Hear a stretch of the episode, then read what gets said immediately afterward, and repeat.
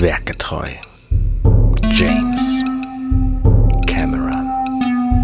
Mit Bastian Schlingelwürfler, Alexander Hoaxmaster Waschkau und Arne Kodnager Huddert.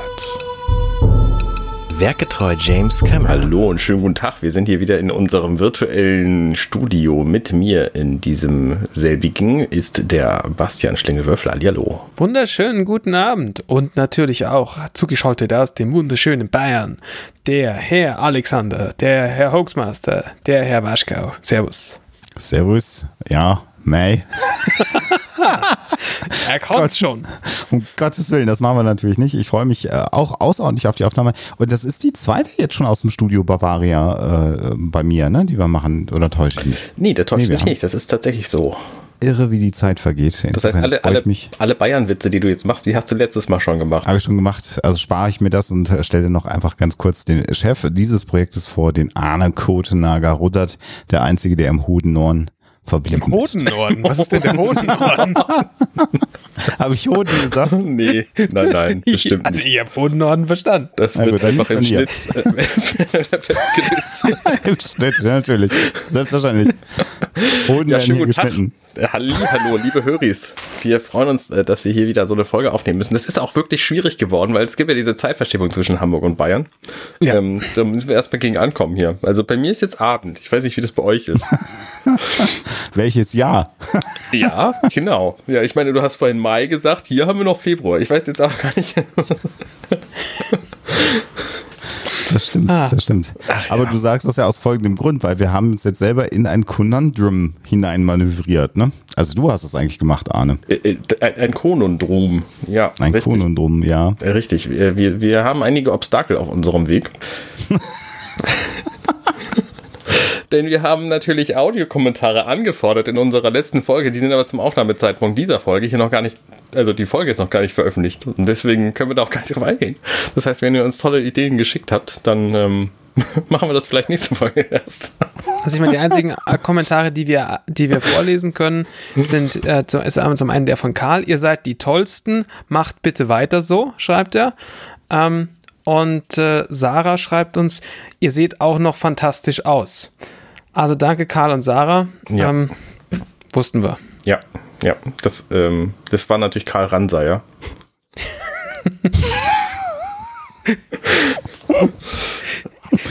Oh wow. Ja, das wird vielleicht heute nicht mehr besser. Wir fangen aber trotzdem an. Wir, wir, wir erinnern uns vielleicht, weil wir haben aber ja wir haben doch einen Kommentar, Folge. hast du, hast du doch trotzdem noch gefunden. Also unabhängig davon, dass wir aufgefordert ja, haben. Ja, siehst du mal, aber wir haben uns ja jetzt in dieses Konundrum bewegt und ähm, das Problem ist, wir haben ja die anderen Kommentare zur selben letzten Folge schon in der letzten Aufnahme besprochen und diesen neuen Kommentar, der aber zur letzten Folge Kommentare jetzt die, äh, also es funktioniert alles irgendwie nicht so richtig zusammen. Ich verlese den einfach. Steven schreibt Grüße, ich habe mich da wohl falsch ausgedrückt. Das ist eine Antwort auf Jesse natürlich. Ähm, lest es am besten einfach in unseren Kommentaren nach. zu, zu Folge Nummer 21, Teil 8 Aliens. Die Smart Gun macht natürlich Sinn, besonders wie du schon gesagt hast, in den Korridoren. Ich hatte die Szene im Kopf, in der Vasquez den Raum betritt. Für, macht, für mich macht es mehr Sinn, wenn sie den besagten Korridor gesichert hätte, denn ich weiß nicht, wie schnell man links und rechts die Ecken sichert mit einer solch langen Waffe. Mag sein, dass das funktioniert, aber ich glaube trotzdem, dass man hier einen Logikfehler in Kauf nimmt für das Wirken der Szene. Danke nochmal für den Hinweis. Ich glaube, da sind wir schon genug drauf eingegangen in unserer letzten Aufnahme, die ihr aber jetzt auch, nee, warte mal, die ihr, liebe Hörer, natürlich auch alle schon gehört habt, weil die ist ja vor dieser hier erschienen. Ich fühle mich gerade so ein bisschen ja. daran erinnert, an die Zeit, als wir minutenweise Matrix außerhalb der Reihenfolge aufgenommen haben. Das war so furchtbar. Das äh, machen wir auf jeden Fall nicht nochmal, weil wir, wir haben es ja jetzt schon aufgenommen. Was sollen wir das nochmal aufnehmen? Also, wäre Quatsch. Richtig. Also minutenweise Matrix machen wir nicht nochmal. Das nee, finde ich das, eine sehr gute Idee. Ja, Minuten. Macht ja auch gar keinen Sinn. Ja, Basti schlingelt, äh, der, der stellt hier mit dem Kopf. Ich schlingel nur mit dem Kopf. Basti mit dem, mit dem schlingelt mit dem Kopf. Herr Schaffen, was ist denn hier los heute? Ich habe das ganze Jahr noch keinen Alkohol getrunken, an mir liegt's nicht. Ja, ich auch. Oder vielleicht doch, deswegen, man weiß es nicht. Puh, okay, ein bisschen runterkommen. Wir haben ja diesen Film hier, Aliens, und wir wollen endlich mal Aliens zu Gesicht bekommen. Und wenn wir, wir uns schon. richtig ranhalten, Naja, aber so Ja, aber nur in so also, Raumsequenzen und sowas alles. Nein, wir Genau. hatten auch welche in diesen Glastuben. Nein, das waren Facehugger. Das waren ja keine, also ja, Ja, ja Facehugger schon sind ja wohl auch Aliens. Spezies. Aliens, ist richtig. Ist, äh, was äh, Arne uns sagen wollte, ist, dass wir endlich den, äh, die Xenomorphs äh, sehen wollen. Okay. Genau. Xenomorph ist, ist so ein Fremdwort und heißt fremdbewegen, oder sehe ich das falsch? Morph ist doch, ist doch anpassen vielleicht? Weiß man nicht, ne? Worte Also sind in noch der, nicht so in meins. der Alien Law werden die äh, humanoiden äh, Aliens tatsächlich Xenomorphs genannt. Ach, heißen diese Hundeviecher aus dem dritten Teil dann anders? Nein, das sind auch Xenomorphs. Aber die sind ja Die Hunde. sind ja auf einen, ja, die sind ja an einen Hund dann gemorpht. Das ist ja der Trick dabei. Sie morphen sich ja an den Wirt quasi heran. Hm, verstehe. Das ergibt natürlich Sinn. Da habe ich gar nicht drüber nachgedacht bislang. Mache ich auch jetzt. Deswegen machen wir ja diesen Podcast, dass Okay. solche wichtigen Dinge auch mal angesprochen werden. Damit du das auch verstehst. Das ist eigentlich der Grund, warum Alexander und ich das hier machen. Das ist sehr, sehr anstrengend, dass wir einfach Ja, über Monate und Jahre Arne die Filme erklären müssen. Das Ja, ist ja, ja. manchmal echt ein bisschen nervig. Ich stelle halt immer so blöde Fragen und äh, ihr wisst Ja. dann die Antworten alle. So, jetzt sind wir erstmal wieder, also wir haben ja jetzt festgestellt, hurra, wir wissen, wo die Kolonisten sind. Äh, und die sind alle an einem Ort und jetzt brechen also unsere äh, Marines mit dem äh, Panzerfahrzeug auf und wir sehen jetzt hier wieder wunderbar Miniaturarbeit in dieser Sequenz. Was wir hier allerdings nicht sehen ist, wie haben wir den denn genannt? Wen? Frisurenkalle, Scheitelklaus, wie hieß denn der Typ? Beides. Ja. Den Riesen meinst du? Ja, Schnurrbart Harry, ich weiß es nicht mehr, wie wir ihn genannt haben. Hör, äh, ihr werdet es wissen. Äh, den sehen wir nicht. Also ich habe ihn zumindest gesucht, aber ich habe ihn nicht gefunden in dieser Aufnahme. Also diesmal ist er nicht im Bild, der Typ mit der Fernbedienung. Nee, richtig. Der, der, wollte, der hatte auch frei mal den Tag. Ähm, ich finde das ganz spannend, weil diese, also wir sehen diesen Panzer quasi auf die Kamera zurollen in der ersten Szene, die wir heute hier besprechen. Und da sieht man so Felsen im Hintergrund. Und diese Felsen sehen einfach nicht natürlich aus. Und das finde ich so spannend, weil das nämlich explizit auf Designwunsch hin war, dass diese Felsen einfach irgendwie aussehen, wie man sie in der, in der Erdenwelt nicht finden würde. Weil die haben halt so, so eigenartige organische Formen. Du weißt halt nicht so genau, ob das nun organisch ist. Also im Grunde basieren ja unsere Berge alle auf der Krist- Kristallstruktur aus den Teilen, wo sie draus gemacht sind. ne? Das heißt, wenn du einen riesengroßen Berg siehst und dann nimmst du da irgendwie einen Hackebeil und haust da einen kleinen Stein raus, dann guckst du dir den kleinen Stein an. Der sieht im Grunde genauso aus wie der Berg, weil die, ähm, weil die Struktur, die, ich weiß nicht genau, Molekularstruktur oder so, quasi diese Form vorgibt. Und Ja, ja, Berge sind ja nur Material, was zusammengeschoben ist und dann nach ja, oben genau, genau. ausweicht durch und die, da äh, die, diese Winkel und, und Spitzen und so, das sind halt alles Dinge, die hast du in der Kristallstruktur quasi, also in der, in der Molekularstruktur von den Elementen schon drin. Das war bestimmt alles verkehrt ausgedrückt, aber im Grunde ist es, ist es so. Das heißt, die sehen alle in groß aus, so wie in klein. Und diese Dinger hier, die gibt's halt in unserer, auf unserer Erde gibt's die so nicht, weil die so nicht existieren würden, weil es gibt halt diese, diese Strukturen nicht in klein. Wisst ihr, worauf ich hinaus will? Ja. Ja, und äh, sie haben natürlich für mich auch, wenn wir, also wirklich in der, in der Sequenz, wo der, wo der Panzerwagen auf uns zurollt, also am rechten Rand, die ja so, so fast wie aussehen wie Finger, die sich Hm, so auch genau, ein die bisschen ich, ja. krümmen. Ja. Die haben auch für mich eine Anlehnung an, ähm, an den Rücken des Xenomorphs, weil die, weil die haben ja auch so Fortsätze, diese, diese humanoiden Aliens. Äh, also das heißt, das ist auch so eine, für mich eine Assoziation oder Anlehnung an die Aliens selber und auch an die merkwürdige Form des Alien-Raumschiffs, was ja auch so so stempelartige Verlängerungen hatte. Also ich finde, das ist schon, also A, soll es ähm, außerirdisch fremd wirken und B, finde ich, dass es auch gewisse Assoziationen an die Aliens hier weckt. Einfach. Genau, ja. Das, das ist natürlich auch Absicht, dass du nicht genau erkennst, ob die, ob diese, diese Strukturen, die du hier siehst, ob die nun tatsächlich irgendwie Stein sind oder lebendig. Und vielleicht kommen wir da in dieser Szene noch zu, dass halt tatsächlich auch die Strukturen, die nicht lebendig sind, aussehen wie die Strukturen, die lebendig sind. Und dann kannst du die hervorragend nicht auseinanderhalten. Und was wir natürlich hier auch sehen, ist, dass bei dieser Miniaturarbeit extrem viel Rauch verwendet worden ist, um das Bild zu vernebeln und weich zu machen, damit du natürlich hier diese Miniaturarbeit, damit es nicht so auffällt. Also das ist natürlich hier auch ein, so ein beliebter Trick, also neben der unterschiedlichen Kamerageschwindigkeit, das haben wir ja schon besprochen, mit der man Miniaturen gefilmt hat. Eben noch die Tatsache, dass äh, man da sehr viel Nebel und Rauch rein, reingepumpt hat. Wobei mir der schwere ähm, Panzer hier zu sehr, ähm, wie soll ich sagen, wobbelt. Also er, er, der ist mir, der ist mir zu leicht für das Gewicht, was er haben soll. Also der würde sich so nicht bewegen. Der hätte nicht so eine Federung, weil so ein schweres Fahrzeug kann nicht so in der Federung bouncen. Ja. Das würde nicht funktionieren. Ja. Also das gibt es so ein bisschen her. Aber auch hier wieder eine Sequenz, die was, weiß ich, drei Sekunden dauert oder so, die wir uns jetzt natürlich, in, während wir sprechen, schon 18 Mal angeschaut haben mindestens. Da fällt es natürlich viel mehr auf. Ja. Aber sonst sehr stimmungsvoll, diese Miniatur. Es ist also Mhm. Gut, gut, gut gemacht. Und nochmal natürlich klar, jetzt sind sie wieder im Fahrzeug, sie fahren jetzt woanders hin, also auch nochmal ganz klar hier findet jetzt ein Wechsel der, der Kulisse äh, statt. Ja. Wir haben auch direkt eine, die nächste spannende Szene, finde ich, nämlich, dass Newt ihrer Puppe erzählt, ist alles nicht so schlimm, das passt schon. So, weil das genau das ist, was sie auch gerne hören würde. Von jemandem, dem sie vertraut, wo dann das halt auch stimmt. Und Mhm. Das hört sie einfach nicht, Definitiv. weil es gibt halt hier niemanden und das stimmt halt auch nicht. Und Ja. das finde ich tatsächlich eine ganz spannende Geschichte. Das ist wahrscheinlich aber auch irgendwie sowas, was Kinder halt tun, ne? Klar, ja. Ja, schön beobachtet. Also klar, Kinder äh, übertragen das ja auf ihre, auf ihre Puppen oder, oder Spielzeuge, klar. Ja, und die nächsten Miniaturaufnahmen, die wir sehen, sind von unten, was bei Miniaturen sehr spannend ist, aber so dermaßen durch drei Bildschirmfilter gezogen, dass wir sie quasi kaum erkennen können, weil nämlich wir sehen abgefilmt einen Monitor in diesem Panzer, der von unten diese, diese Strukturen filmt. Durch so ein Gittermuster, äh, Dot-Matrix-Ding. Kennt ihr mich auch nicht mit Das aus?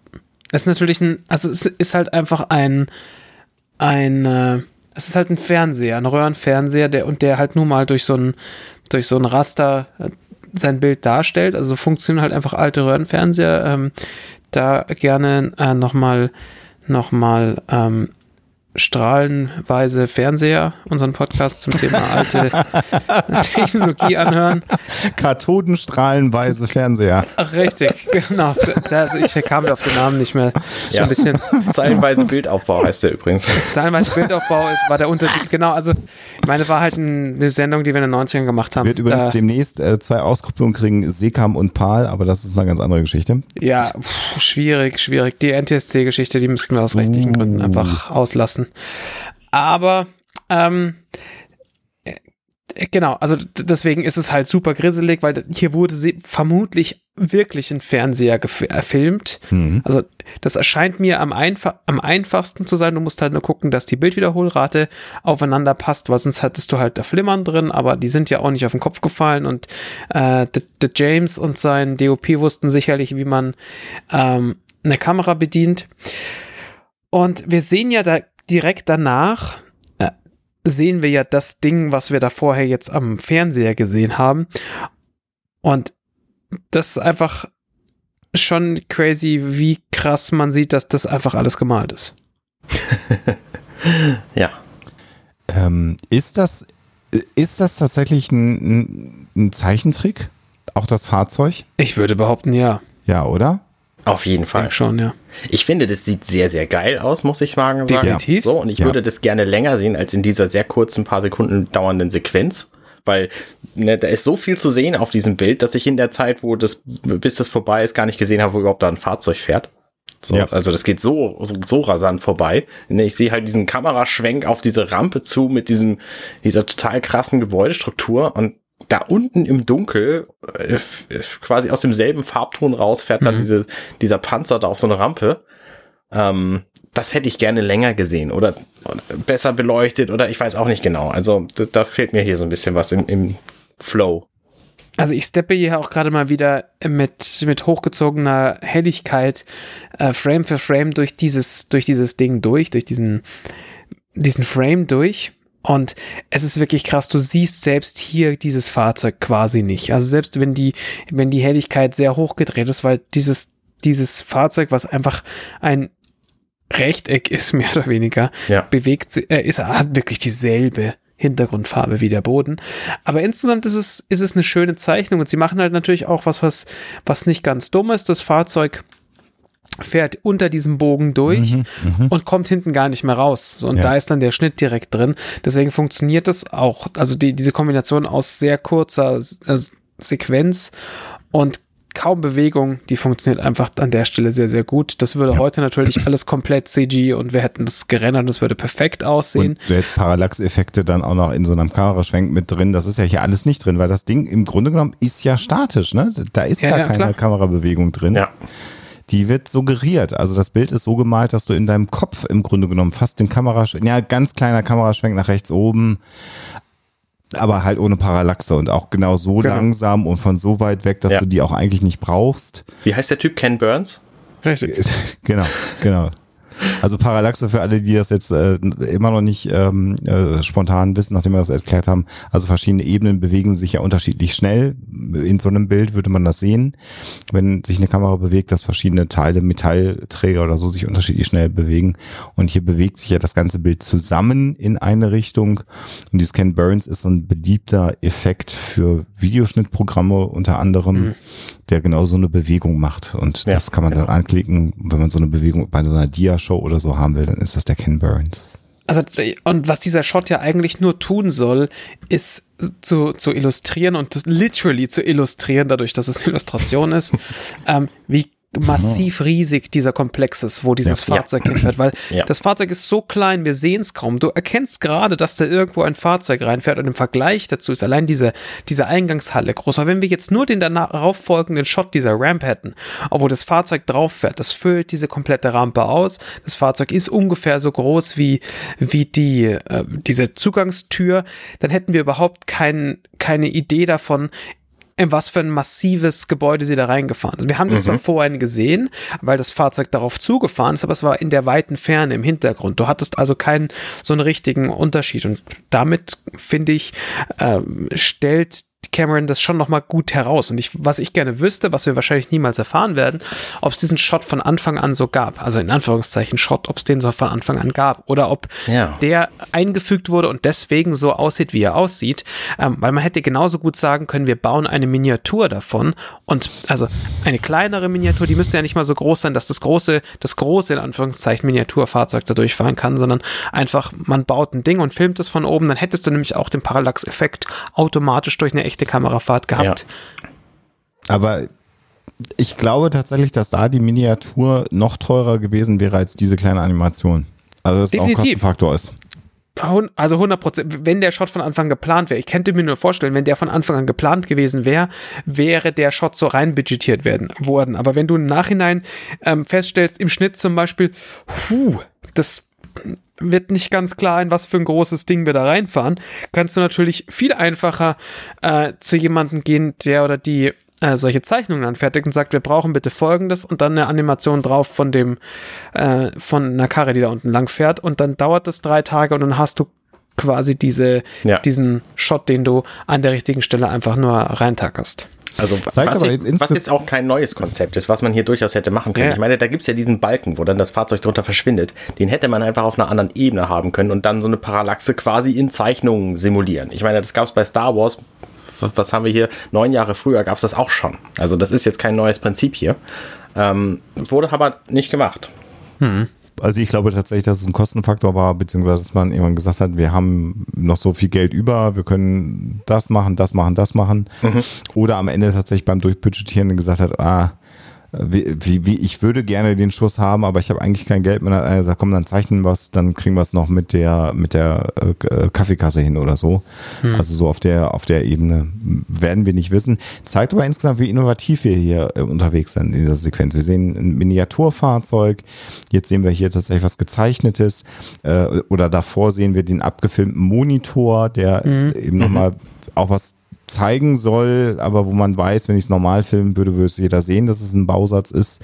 Dann haben wir die Animation und jetzt sind wir, würde ich sagen, wenn wir bei dieser Rampe sind, wieder bei einer Miniatur, so wie das aussieht für mich ähm, äh, geschickt gefilmt. Jetzt ist es bei mir schon wieder so, dass ich denke, ach, das ist aber auch wieder sehr abgestellt. Also die, die Rampe ist genau, also die, die Tür, die da aufgeht, ist genau so hoch, dass das Fahrzeug, wenn es seinen Waffenturm nach hinten klappt, genau durchpasst. Das ist also schon sehr, sehr, sehr stylisch. Jetzt kann man sagen, gut, die sind ja angeheuert von Wayland Yutani, aber Also Ja. das, das irritiert mich jetzt gar nicht. Also zum einen nochmal zurück zu dieser Zeichnung. Ich finde das sehr geil, weil wir sehen, dass das ein riesengroßer Komplex ist, von dem ja diese Zeichnung auch nur einen winzigen Teil darstellt. Ja, Na, das ist ja nur so ein winziger Eingangsbereich quasi, also für so einen riesen Hangar zwar, aber trotzdem ist es halt nur, nur ein Teil von diesem Ding. Wir haben ja bei weitem keinen Überblick, wie groß das Ding in Wirklichkeit ist.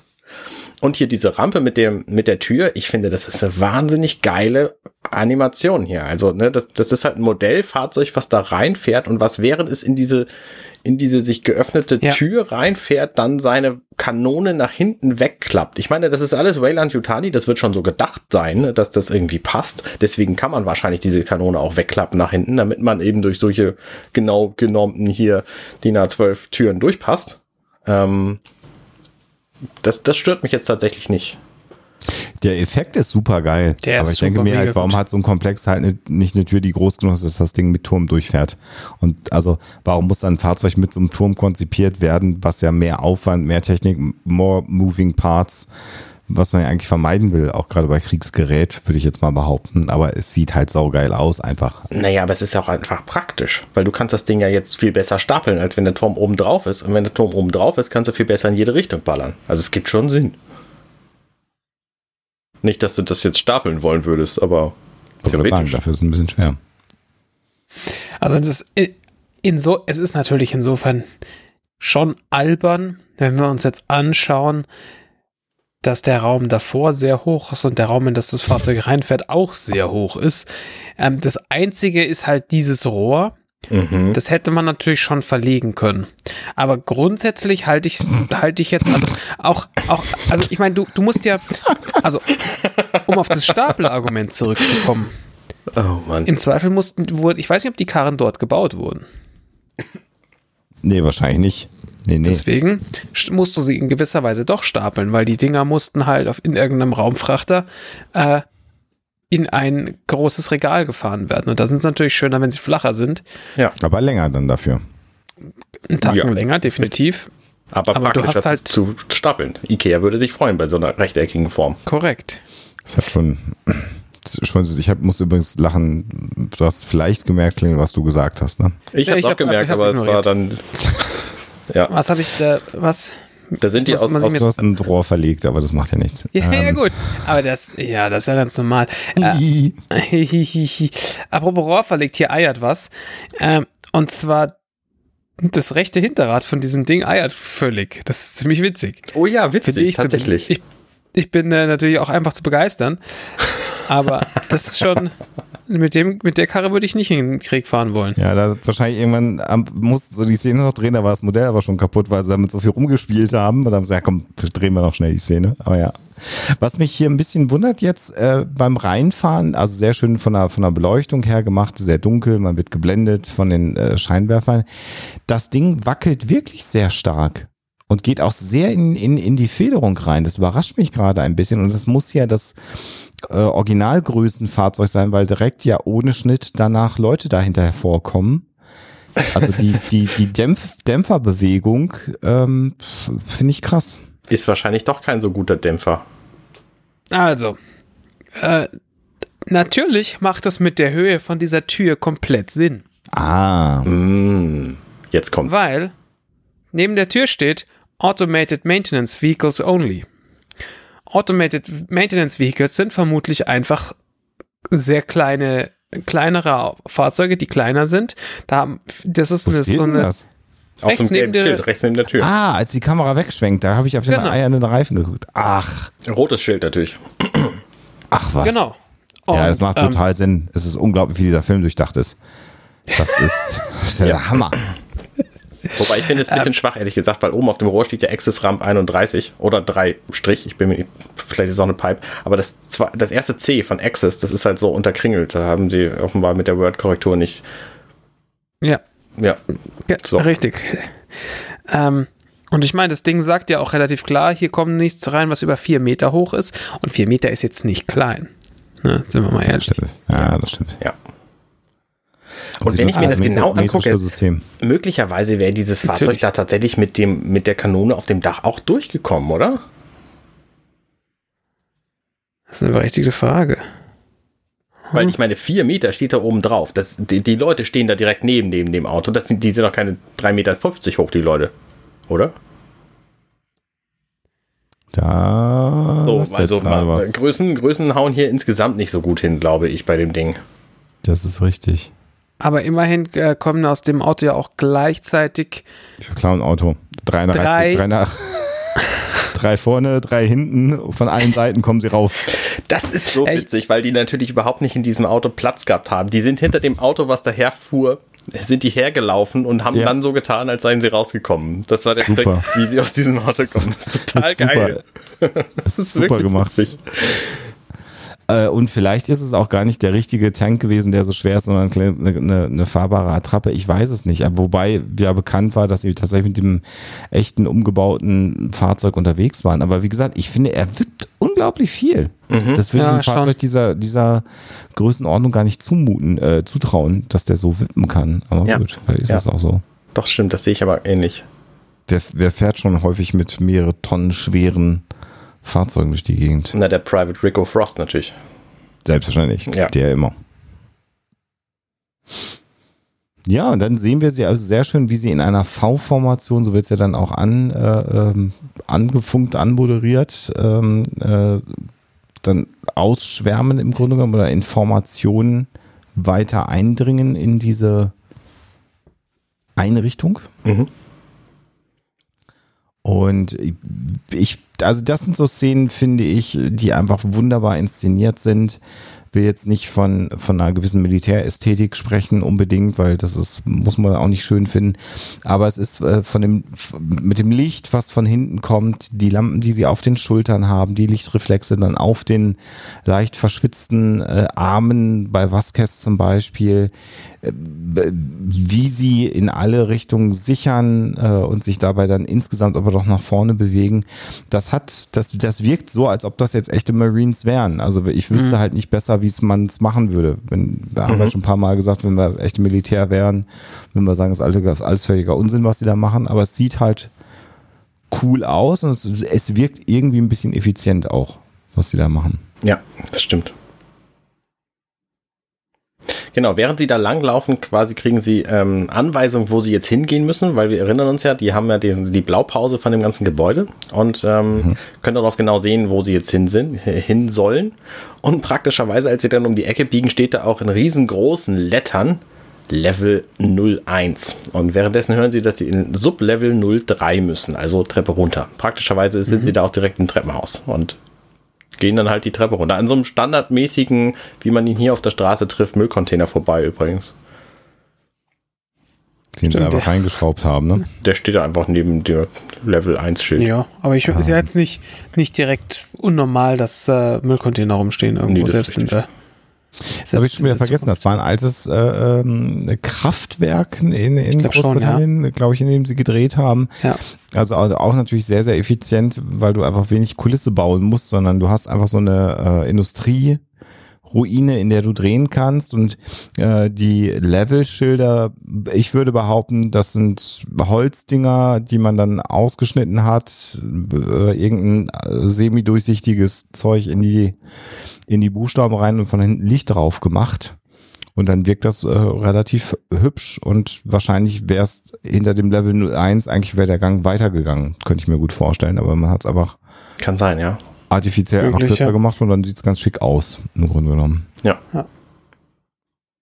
Und halt auch so, äh, so futuristisch dadurch, dass es eben so schick beleuchtet ist, ganz flächig. Ja, so Neon-Röhren-artig. Esk. Genau. Und es ist sehr, sehr interessant, weil wir jetzt natürlich hier eine sehr ähm, kontrollierte, sehr durchdachte Aktion erleben. Apone gibt Anweisungen, äh, sie erhalten Anweisungen äh, aus dem, aus dem, äh, aus dem Tank. Ähm, wir sehen hier sehr genau die Funktion der Monitore, wir sehen die Stresslevel, wir sehen die Vitalwerte der einzelnen SoldatInnen ähm, und wir sehen, wie so ein Einsatz eigentlich laufen soll. Also total koordiniert, alles im Griff. Dadurch, dass sie Kameras äh, haben, wissen wir, wo sie sind. Äh, größtes Problem jetzt, dass dann so ein bisschen der Funk- und Bildverkehr unterbrochen ist. ähm, und sagen ja, ein bisschen vom, von der Struktur, ein bisschen Interferenz, die wir hier reinkriegen. Aber das wirkt so, wie soll ich sagen, sehr clean. Also hier so eine Anmutung von sauberer Kriegsführung oder, oder sehr strukturierter äh, Kriegsführung, die uns hier vorgegaukelt wird. Und das ist, äh, ist halt interessant äh, mit Blick auf den weiteren Verlauf letztendlich. Genau. Inklusive Mission Time wird da im Monitor eingeblendet. Und dann kriegen wir aber gleichzeitig zu hören, dass es nicht standardmäßig ähm, einfach ist hier, sondern dass die Verbindung abbricht von diesen Monitoren zum, zum Tank. Was ähm, natürlich bedauerlich ist, aber für den äh, Schockeffekt sehr förderlich. Ja. Genau. Ich habe ich ja. habe gerade noch versucht rauszufinden, wofür die Bezeichnung über und unter den Monitoren steht. Also wir sehen bei den oberen Vitalwertemonitoren Biomonit Punkt und dann steht da irgendwie LQ2JS. Macht leider hinten vorne keinen Sinn. Äh, auch Suchmaschinen meiner Wahl bringen mich nicht weiter. Und bei unter, unteren steht je, unter jedem dasselbe auch immer. Ähm, Vidmon, also Videomonitor L14S8D. Ähm, ich kann nicht mal irgendwie was Lustiges in Leadspeak rauslesen, aber wahrscheinlich war das damals auch noch nicht so dass man das so gemacht hätte. Ähm, aber ja, das, das äh, hat sich jemand wahrscheinlich einfach oder es gibt, gab solche für solche Aufkleber fertig. Ich glaube nicht, weil da steht auch APC drauf. APC heißt ja Armed Personal Carrier, das heißt ja das, dieser Tank, in dem sie sitzen. Und das steht auf diesem Schild drauf. Ich nehme an, die haben einfach 15 Stück von gedruckt und dann da reingeklebt, ja, fertig. Ja, okay. Ähm, äh, es gibt ja seit einiger Zeit ähm, äh, die, die Serie The Movies That Made Us äh, auf ja. Netflix. Äh, da gibt es jetzt ja auch einen, Teil zu Aliens. Das wurde uns übrigens in der letzten Folge empfohlen. Ah, ich habe es mir auch angeschaut. Ich weiß nicht, ob ihr es auch euch schon angeschaut yes, habt. natürlich. Und da erfahren wir jetzt ja unter anderem, dass ähm, in Aliens im Grunde genommen erstmal nicht Michael Bean ja für Higgs besetzt war, sondern ein anderer Schauspieler. Also äh, empfehlen gerne da die Netflix-Doku sich anzuschauen. Äh, warum erwähne ich das jetzt hier an der Stelle? Weil gerade in diesen Sequenzen die wir hier drehen, äh, äh, häufig Michael Bean noch gar nicht dabei war, ähm, sondern eben der andere Schauspieler, der dann durch ein Drogenproblem verhaftet wurde und dann Großbritannien verlassen, äh, verlassen musste. Mhm. Verlaffeln ähm, musste. Verlaffeln musste. Es ist schon ein bisschen später. Der alte Mann wird ein bisschen müde. Ähm, und äh, da das Set, in dem da gedreht wurde, dann zu dem Zeitpunkt aber schon ja abgebrochen worden ist und auch nicht mehr wiederherzustellen ist. Wir sehen gleich auch warum, was daran aufwendig war.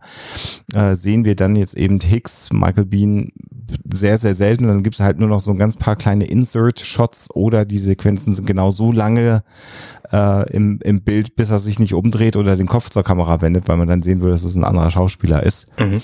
Also ganz, ganz spannendes äh, äh, kleines ähm, Bit ja. of Information nochmal zusätzlich. Ja, Michael Bean kam übrigens so spät erst zu dem, zu dem Team dazu, dass er keine Chance mehr hatte, seine, An seine Kleidung anzumalen. Das heißt, die mhm. Anmalungen waren quasi auch von seinem Vorgänger Schauspieler. Er hat einfach dann die Klamotten übernommen. Und ich bin ja, tatsächlich relativ froh, dass es Michael Bean und nicht Mr. Bean wurde, weil das hätte dem Film einfach Mr. auch Bean krass hätte wahrscheinlich einen echt einen anderen Anstrich verpasst. Ja, der, der war, das war der andere, der war vorher da und dann haben sie gedacht. Bestimmt doch ein Problem, ja. Ja, ja. Und wir, wir erleben jetzt ja dann äh, im Grunde genommen diesen, diese, diese, diesen, diesen, ja, kathedralenartigen Schuss dann irgendwann. Sie sind ja dann jetzt irgendwann unten. Wir sehen auf den Monitoren, wie sie in den Levels auf der Treppe runterlaufen. So ein bisschen computerspielartig wird das ja visualisiert und kommen jetzt in einen Bereich rein und das ist ähm, interessant, weil wir heute, wenn wir uns mit dem mit, mit dieser Alien-Thematik oder dem Alien-Franchise, wie man ja so schön gerne sagt, ähm, im Grunde immer wissen, wenn es so aussieht, wie es jetzt gerade aussieht, dann sind da irgendwo diese Aliens, diese Xenomorphs. Mhm. Mhm als dieser Film lief, war das ja alles noch gar nicht etabliert. Also in Alien, ja. also in Alien hat man das ja alles nicht gesehen. Das heißt, das war jetzt natürlich brandneu, dass man sozusagen jetzt hier ein Nest oder einen Bau sieht. Und das weckt ja sofort Assoziationen an sowas wie Termiten, Bienen oder eben alle, mhm. alle ähm, baubildenden Völker, äh, mhm. Insektenarten im Grunde genommen. Und das ist so eine Assoziation, die man hier weckt und eben sehr schön in diesem kathedralenartigen Schuss. Und da ist zum Beispiel Michael Bean definitiv nicht mit dabei, sondern das haben sie gedreht, als er noch gar nicht gecastet und dabei gewesen ist. Das ist sehr, sehr interessant. Zu genau diesem Schuss gibt es noch ein anderes Titbit, was ich wahnsinnig faszinierend finde. Nämlich, man sieht ja ähm, die, so einen Kameraschwenk von oben nach unten. Mhm. Und mhm. dieser Kameraschwenk, der hat nur im letzten Teil dann so eine Truppe von Soldaten. Und alles darüber ist Miniatur was vor der Kamera aufgebaut worden ist. Ja. Und nur die Soldaten und so ein bisschen von dem, was man da drüber noch sieht, ist in groß gebaut worden. Und das sieht man diesem Schuss einfach überhaupt gar nicht an. Das sieht wahnsinnig gut aus. Das ist sehr lustig, weil ich habe, ich, also ich wusste das bisher nicht und ich habe mir die ganze Zeit jetzt überlegt, wo ist der Übergang vom, von der Matt, die gemalt wurde, mhm. zur, mhm. Zum, zu dem Ding, weil ich mir gedacht habe, das haben die nicht, nicht gebaut. Das macht keinen Sinn, dass sie in, in echter Größe dieses Ding bauen, weil das wäre scheiße teuer und aufwendig und shit mhm. gewesen.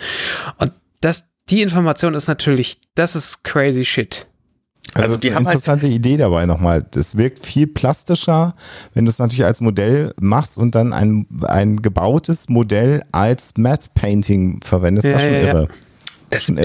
Ich verstehe halt nicht, wie sie das so gut aligned gekriegt haben, dass es wirklich in diesem perspektivischen Shot korrekt aussieht und ich den Übergang einfach, ich meine, ja klar, da ist auch viel schwarz oben, aber ich kann den Übergang beim besten Willen nicht erkennen, wo die Miniatur aufhört und wo das, wo das Set anfängt. Kann ich nicht. Ja, die erkennen. Kamera ist aber auch definitiv so fixiert, dass sie nicht, nicht nach links oder rechts weg kann. Das siehst du schon. Also der, ja, ja. sie ist wirklich komplett gerade runter und darauf wird es also dann auch tatsächlich designt gewesen sein. Das wird wahrscheinlich ewig gedauert haben, äh, das vorzubereiten, diesen, diesen Schuss. Aber ja, perfekt ja. gemacht. Ich habe jedenfalls irgendwo so ein, ich weiß nicht mehr genau wo, aber irgendwo habe ich so ein Bild gesehen, wo man halt diese Kamera sah, die auf so einem Stativ stand in ungefähr eben äh, in Augenhöhe. Und davor war halt so ein Kasten mit, diesem, mit dieser Miniatur drin. Und dahinter war das große Set. Das, also, finde ich wahnsinnig beeindruckend. Wir erleben hier auch, das können wir vielleicht auch nochmal, du hast den DOP äh, ja gerade schon einmal angesprochen, Director of Photography, also der, der Hauptkameramann äh, bei der Produktion, äh, britischer Kameramann, äh, sehr, sehr etabliert. Und ähm, diese Sequenz im Grunde genommen und dadurch, dass natürlich da schon äh, eben der andere Schauspieler dabei war und die Sets dann schon abgebrochen waren, wir befinden uns relativ früh im Film, äh, hat neben vielen anderen Dingen dazu geführt, dass James Cameron und dann auch seine damalige Ehefrau Garen Hurst diesen Kameramann gefeuert haben äh, weil äh, es äh, James Cameron ganz, ganz wichtig war, dass es ganz, ganz dunkel ist, dass man das äh, im Grunde genommen alles fast gar nicht sieht, dass durch diese Beleuchtung, die die äh, Marines dabei haben und so in der Ferne so leichte ähm, Lichtpunkte, die dann ja, hier durch den Nebel und Rauch, ähm, äh, das so ein bisschen passiv beleuchten. Ähm, das wollte er haben, diesen Effekt. Also das, was wir jetzt hier gerade sehen. Und der DOP, der ursprünglich dafür zuständig war, äh, hat sich davon überhaupt nichts angenommen und hat das alles halt ausgeleuchtet. Der hat gesagt, das ist hier alles gebaut, das sieht alles gut aus. Also mache ich das mal schön hell, dass man das auch alles erkennen kann. Und es gab also irrsinnige Streitereien äh, zwischen James Cameron und dem äh, DOP. Gab sowieso sehr viele Unruhen. Das können wir vielleicht in meiner nächsten Folge nochmal berichten, damit es nicht zu lang wird. Äh, aber an dieser Stelle äh, haben sie sich quasi dann so überworfen, ähm, dass das dann am Ende auch zum ähm, äh, ja zur Kündigung äh, äh, geführt hat. Finde ich sehr, sehr krass und war natürlich auch ein, ein hartes Ding, äh, aber das ist, zeigt halt so, wie James Cameron auch drauf ist. Der hat halt einfach überhaupt gar kein Interesse daran gehabt, dass ihm da einer reinredet und im Grunde dadurch, so wie er das alles gelernt hat mit dem Filmemachen, äh, wusste er halt auch, wie es geht. Und, äh, brauchte jetzt keinen Kameramann, äh, der ihm das erklärt und umgedreht in der britischen Kinolandschaft war er halt ein Nobody und keiner wusste, dass der Film erfolgreich wird und die allermeisten fanden das auch alles doof, was sie da machen und dann konnte der halt zum erfahrenen äh, äh, Kameramann ja auch nicht erzählen, wie er seine Arbeit zu machen hat. Das war eine Frechheit. Und ja. das ist ganz interessant, dass es an dieser Sequenz auch sehr, sehr, sehr sich entbrannt hat. Finde ich interessant, diese, diese Geschichte. Ja. Also vielleicht zwei Worte zu dieser Miniatur. Diese Miniatur ist so klein nicht, die ist sehr, sehr groß, also die ist schon ein paar Meter breit. Ähm, aber es ist einfach, es ist einfach weiterhin verrückt. Es ist, halt trotzdem nicht irgendwie ein 15 Meter Richtig, es ist, großes Set. Genau, es so. ist kein riesiger Raum, sondern es ist halt, weiß ich nicht, vier Meter breit wahrscheinlich, diese Miniatur. Aber im Vergleich zu dem Raum, wie er wirkt, ist es natürlich schon eine Miniatur. Ich bin begeistert. Sehr irre. Vielleicht kann der Ahne das ja. Ich suche ich such da mal Bildbeweise für und dann äh, sowas nochmal verlinke ich die. Ja. ja. Ah, ist aber schon gut gemacht, einfach. Ähm, also innovativ, einfach konsequent. Hm äh, um, um wirklich mit einem, mit einem, mit einem sehr überschaubaren Budget äh, das zu realisieren. Ja. Und sehr, sehr interessant finde ich hier auch in, die, in der Sequenz, dass sie jetzt ja in, in, in diesen in diesen Bau eindringen und wir sehen dann auch ja im Grunde genommen so eine Art Regen, Wasser, ist es hohe Luftfeuchtigkeit, man kann es gar nicht mehr so genau sagen. Man sieht es immer an den Lampen der Marines im Grunde genommen wie so ein konst kontinuierlicher Regen auf sie herunterprasselt. Es ist, Stimmt. ist was Feuchtigkeit, oder? Es ist jetzt kein, kein Staub, der da auf sie runterregnet, oder? Wie nee, das, das sieht schon nach Flüssigkeit aus. Ja, ja, ja. Es ist wie so ein, wie so ein, wie so ein Sprühnebel oder ja. so, der ja. die ganze Zeit, also ich könnte mir das schon, schon so vorstellen. Also das, das kennst, kennt man ja auch, wenn man irgendwie so ganz in der Früh durch, durch so Moor oder so geht. Da ist ja auch immer so äh, kennt, kennt ihr das? Kennt ihr doch. Ne? Was? Moor? Jeden Morgen. Jeden Morgen. Ähm, aber ja, und das ist ja, es ist ja offensichtlich kalt. Du siehst den Atem von den, von den Leuten. Das ist schon. ja. Nicht den Lichtern. Ähm. Also das ist eine sehr bedrückende, sehr, sehr bedrückende Sequenz. Und ähm, es wird relativ deutlich, dass die Marines ja auch auf etwas treffen, was sie selber noch nicht kennen. Das kann man ihnen sehr gut ansehen. Ja. Das wird ja auch gesagt. Also ich meine, die gucken sich das über Monitore an, hier Gorman und Co. Und was ist das? Keine Ahnung. So. Hm. Und dann auch der Hinweis, also dann ein bisschen weiter rein, äh, ne, schön äh, erstmal äh, hold your fire. Wir, wir gucken hier nach Zivilisten, immer dran denken. Ähm, das ist schon auch interessant, wirklich. Und es sieht einfach genial aus. Also ja, diese, ja. diese, dieser, dieser Alien-Bau, in dem sie da drin sind, das ist schon einfach irre, irre. Ja. Und Michael Bean ist ja inzwischen auf jeden Fall safe da. Da ist er jetzt wieder sehen, dabei, genau. Wir sehen ihn ein paar Mal. Das wäre aber es ist auch seltsam gewesen, wenn wir hier ihn gar nicht gesehen hätten. Genau. Und dann stellen sie halt fest, dass das irgendwie aussieht wie, ja, ausgeschiedene, ich weiß gar nicht, was sagen sie denn auf Deutsch? Im Englischen ist es Secreted Resin. Sieht aus wie ein riesiges abgestorbenes Herz, sagt hier Dietrich. Hm, gut. Ja, also das ist ein bisschen, das hat mich dann auch im Deutschen tatsächlich irritiert, weil ich das nicht verstanden habe. Also das ist ja, eine, die Bedeutung ist ja eigentlich eine andere von Resin. Resin ist ja eigentlich etwas ausgehärtetes, ne? Ja. Harz. Resin ist Harz. Genau. Und ja. das würde ja eher dazu sprechen, oh, dass wir die so hat sich verlesen.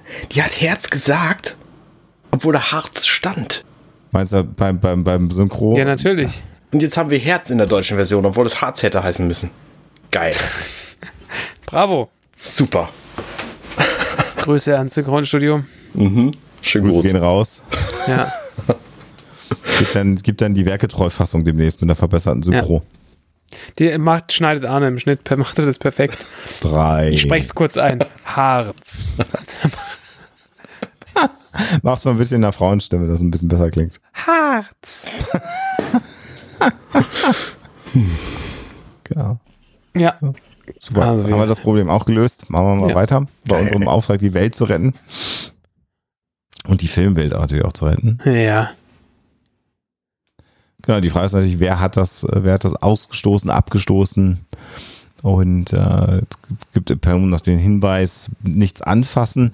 Und das Interessante hier finde ich ja auch, dass der Ripley im Grunde genommen auch nicht weiß, was es ist. Also man sieht dann ja im, im Tank, dass Ripley auch irritiert ist. Ja. Und dann kommt natürlich ein wichtiger Teil. Ich glaube, dass sich das durch das gesamte Aliens-Franchise durchzieht, ähm, dass der Rick Frost hier sagt, es ist ganz schön heiß hier drin. Weil diese Aliens es nämlich auch gern warm haben.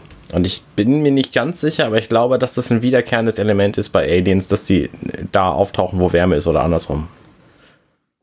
Naja, oder den Bau so konzipieren, dass dann Wärme da ist. Auch das ist ja durchaus so, dass die, ähm, ich, und da, das würde mich sehr überraschen, wenn das nicht auch ähm, James Cameron, der in, in, seiner Jugend angefangen hat, Bücher zu verschlingen, nicht wüsste, dass äh, Bienenbaus zum Beispiel ja auch quasi eine Klimaanlage besitzen, dass sie also so konzipiert sind, dass die Bienen sehr wohl mhm. die Temperatur in ihrem Bau ähm, regulieren können und da eben auch Belüftung sozusagen reinbauen, Natur, von Natur aus.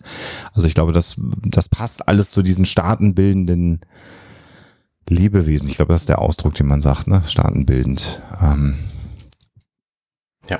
Aber es passt nicht zu dem, was äh, Schlinge vorhin gesagt hat. Es ist kalt und man sieht in den Atem. Es ist nämlich warm. Hm. Aber sehr luftfeucht hm. und deswegen sieht man vielleicht den Atem einfach ja, trotzdem. Genau, genau. Die Luftfeuchte ist das. Und jetzt kommen wir an einen ganz, ganz spannenden Punkt. Und das ist, das zeigt jetzt nochmal das Niveau, würde ich behaupten, von, von Intelligenz, das die Aliens besitzen. Denn Ripley fragt jetzt da, was, äh, was haben die denn für Munition eigentlich dabei?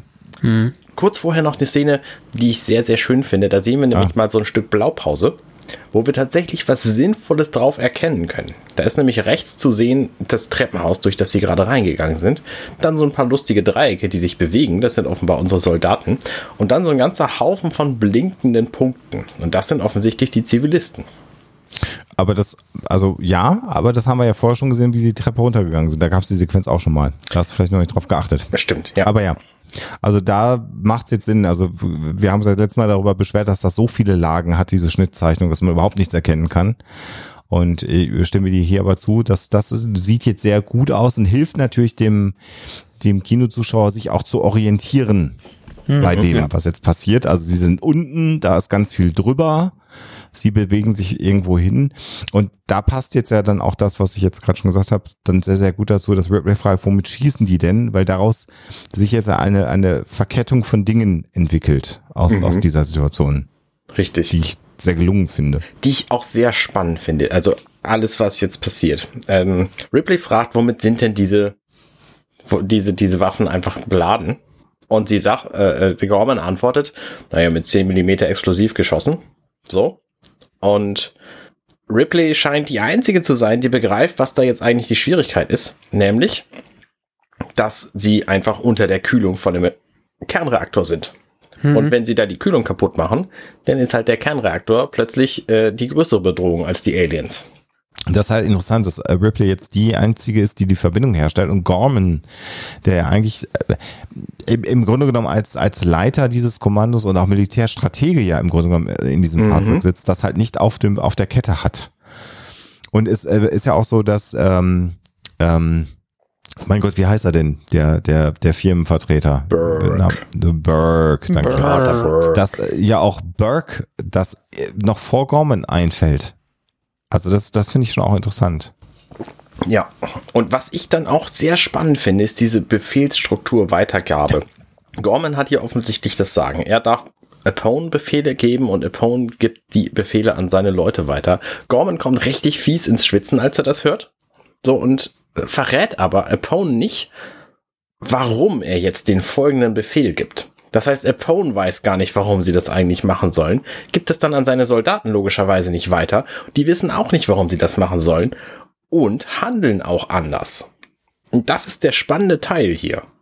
Weil mhm. da sind ja. sie nämlich einfach nicht die professionellen Marines, sondern sie sind angstgeladene Menschen. Ja, oder Besserwisser auch, ne? Im, im, im Zweifelsfall. Also beides kann man ja auch sagen, weil sie sagen, oh, setze ich mich drüber weg. Und das ist ja ungewöhnlich. Also, was wir natürlich haben, ist, dass in der militärischen Befehlsstruktur Befehle Befehle sind, die du auch erstmal nicht hinterfragen solltest. Richtig, so. aber eben an keiner Stelle.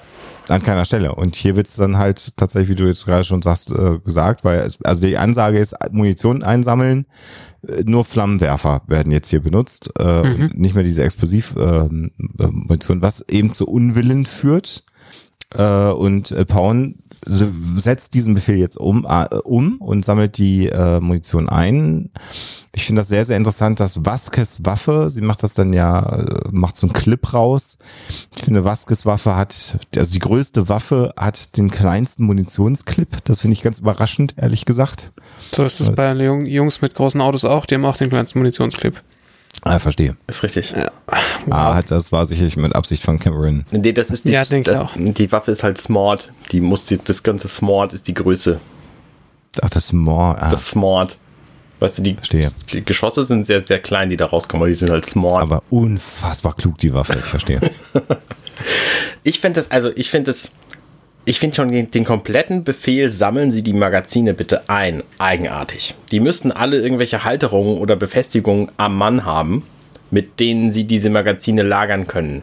Für Situationen, wo Sie die möglicherweise später, wenn Sie da wieder rausgehen, sofort brauchen, ist es total unsinnig, da jetzt einen Sack aufzumachen und Weihnachtsmann zu spielen. Naja, sei denn, du möchtest auf jeden Fall verhindern, dass äh, da jetzt äh, irgendwie Xenomorphs angelaufen kommen und die am Rad drehen sagen, boah, kacke, die wollen mich aufessen. Ich mache jetzt doch vielleicht schnell mal mein Magazin da rein. Aber Da wäre es dann aber schlauer, denen zu sagen, warum eigentlich, als die einfach ja, So. das ist äh, ne, hier Leuten Kontext geben für, über Entscheidungen, die getroffen werden. Das, das können Menschen sehr schlecht. Ja. Aber ja. Was ich halt auch krass finde, ist, dass sowohl Vasquez als auch Drake dann sofort das zweite Magazin rausholen und ihre Waffen neu bestücken. Ja. Also die handeln diesem Befehl einfach völlig zuwider. Ja. Und da, also in dem Moment, wo man weiß, dass sie ihren Kram abgeben sollen, die haben alle eine abgezählte Anzahl von Magazinen dabei, da bin ich mir ziemlich sicher. Die haben Standardausrüstung und das Zeug haben sie dabei. Das heißt, der, der Apone wüsste auch, okay, die müsste mir jetzt drei Magazine geben. Oder fünf oder 34, keine Ahnung, wie viel sie dabei sich hat. Und das ist aber dann nicht so relevant, scheint's. Ja, das ist das, da sind wir jetzt bei Hollywood natürlich. Also das ist ganz klar. Also die Sequenz soll natürlich eine Unsicherheit provozieren bei den Soldaten. Wir sollen als Zuschauer natürlich nervös werden, weil wir wissen, uh, äh, da ist doch noch die Munition, fliegen die jetzt alle in die Luft. Wir wissen ja gar nicht, was passiert. Und das ist einfach hier natürlich ein ganz klares ähm, ja, story-driven äh, Element, was hier benutzt wird, was aber, stimme ich dir zu, in der Welt selber, in der Konsistenz, wie sie uns präsentiert worden ist, äh, keinen Ja. Sinn macht. Ja. Also dafür muss jetzt auch kein Militärexperte gewesen sein, um zu wissen, dass das keinen Sinn macht. Und so eine hochtrainierte Spezialeinheit, wenn man denen sagen würde, hier äh, exklusiv, äh, Explosivgefahr, äh, bitte Munition äh, nicht ansetzen, dann müssen diese Profis das einfach tun. Die müssen Ja. nicht bevormundet werden, sondern es sind Das sind auch Professionals. ich meine, es sind ja auch eigentlich professionelle Leichen, so. Ne, die sind ja auch, die, die sind ja quasi dafür ausgebildet, im Notfall auch für ihr Vorhaben zu sterben. Und nicht einfach zur Munition zu greifen und die ganze Welt umzubringen stattdessen. Ja. So, ja, deswegen, Ja, ja. ja. aber es, du hast natürlich recht, es ist plot-driven hier. Also, die brauchen ja später den Rucksack mit der Munition, damit er So explodieren kann. So, So, ja. Das ganze Film gespoilert. verdammt. Ja, das ist jetzt für mich ist der, die Luft jetzt auch Das ist raus. vorbei. Das ist einfach, Äh, brechen wir ab, ne? ja, das, Können wir auch, auch den nächsten Film sparen. Schiff geht unter. Haben wir gleich. Titanic oder was? Ab, ab ist, da geht das Schiff literally sehr weit runter.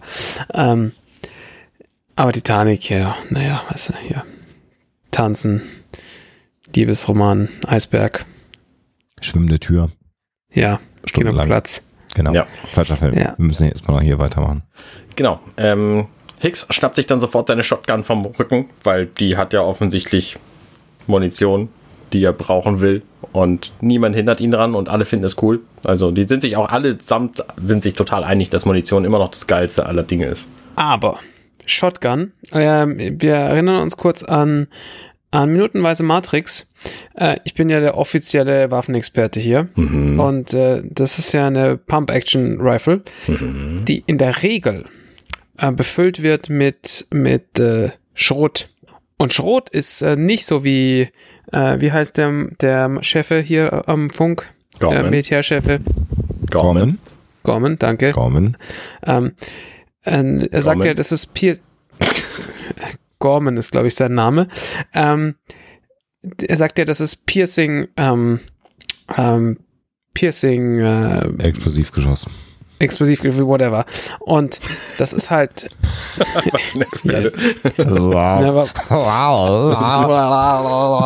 Ne, ich hatte schon so viel, so viel hier von diesem alkoholfreien Bier. Ähm, genau, äh, das ist äh, Piercing Arm. Ah, nee, nicht äh, whatever. Armer Piercing Ammunition. Piercing, Mann.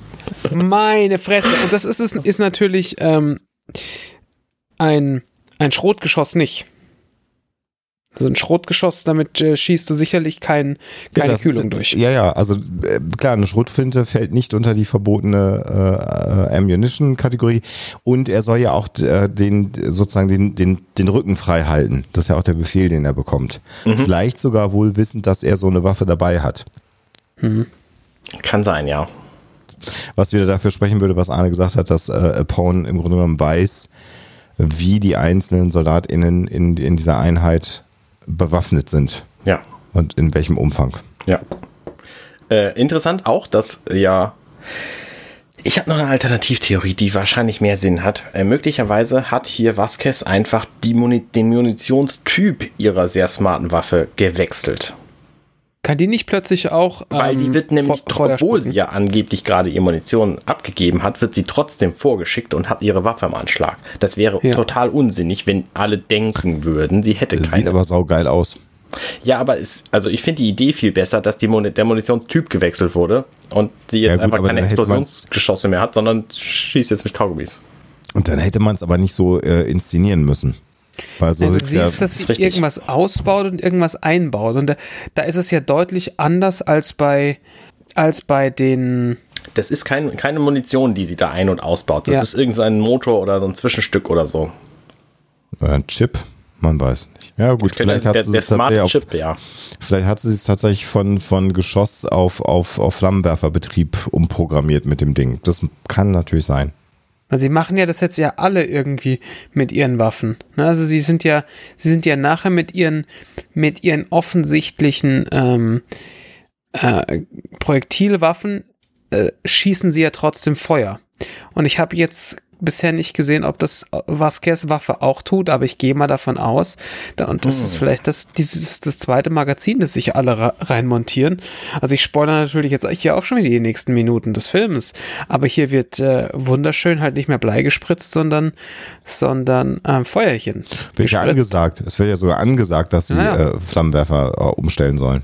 Genau, also was, äh, was, was sie halt damit tun, und das ist das, was mir aus dem vorigen Ding nicht klar wurde, dass, dass sie jetzt nicht einen Flammenwerfer rausholen müssen, sondern dass sie quasi den, ihre Waffen in den Flammenwerfermodus umschalten. Mm, Ja, okay, dann, dann ergibt es tatsächlich alles ein bisschen mehr Sinn, wenn es tatsächlich so sein sollte. Bitte vergessen Sie das, was wir die letzten Minuten gesagt haben. Das macht alles sehr viel Sinn, dieser Film. Drei. Das heißt, nee, das heißt aber tatsächlich, sie, sie handeln ihrem Befehl nach, weil das, was dann später das Problem macht, wenn ich mich jetzt richtig vorerinnere, ist ja der explodierende Rucksack Mit der Munition. mit der Munition und nicht die Waffen, die sie abfeuern. Ja. Den wir übrigens in dieser Folge wahrscheinlich gar nicht mehr besprechen werden, den Rucksack. Ja.